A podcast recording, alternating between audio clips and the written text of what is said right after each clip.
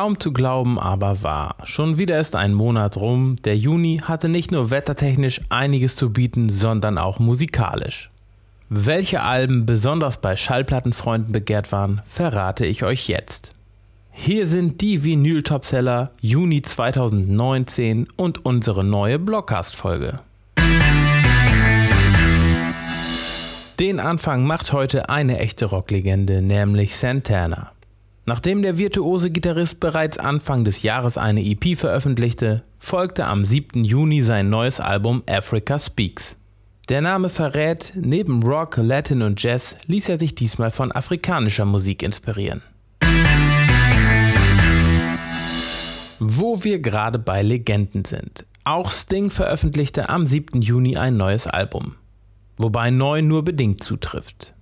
My Songs ist nämlich ein Best-of-Album, für das sich der Englishman ein paar seiner Klassiker, Solo-Songs und Police-Stücke noch einmal vornahm und ihnen eine komplett neue Interpretation verpasste. Zudem durften wir uns im letzten Monat noch über ein ganz besonderes Comeback freuen.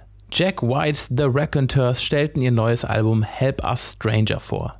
Elf Jahre ließen sich die Bluesrocker für diese Platte Zeit. Ganze 14 Jahre hat es gedauert, bis Calexico und Iron and Wine ihre Wiedervereinigung feierten. 2005 erschien ihr erstes Kollaborationsalbum In the Rains. 2019 folgte endlich der Nachfolger der US-Alternative Rocker und der amerikanischen Singer-Songwriter-Ikone. Years to Burn. Und nun noch der letzte Kandidat auf unserer Topseller-Liste.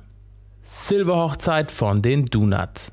Der Name deutet es an, es handelt sich dabei um ein Best-of-Album zum 25. Bandgeburtstag. Die Platte erscheint am 12. Juli, ihr habt sie aber bereits fleißig vorbestellt.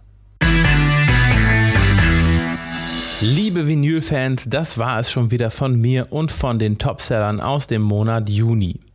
Wenn ihr auch wissen wollt, welche CDs sich im Juni am besten verkauft haben, dann schaut bzw. hört euch doch mal den Artikel CD Topseller Juni 2019 an. Den Link findet ihr im Blog.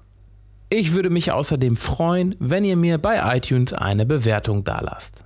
Schon nächste Woche geht es hier im Blogcast weiter, dann wagen wir gemeinsam einen Rückblick auf die Vinylneuheiten der Woche aus der ersten Hälfte von 2019.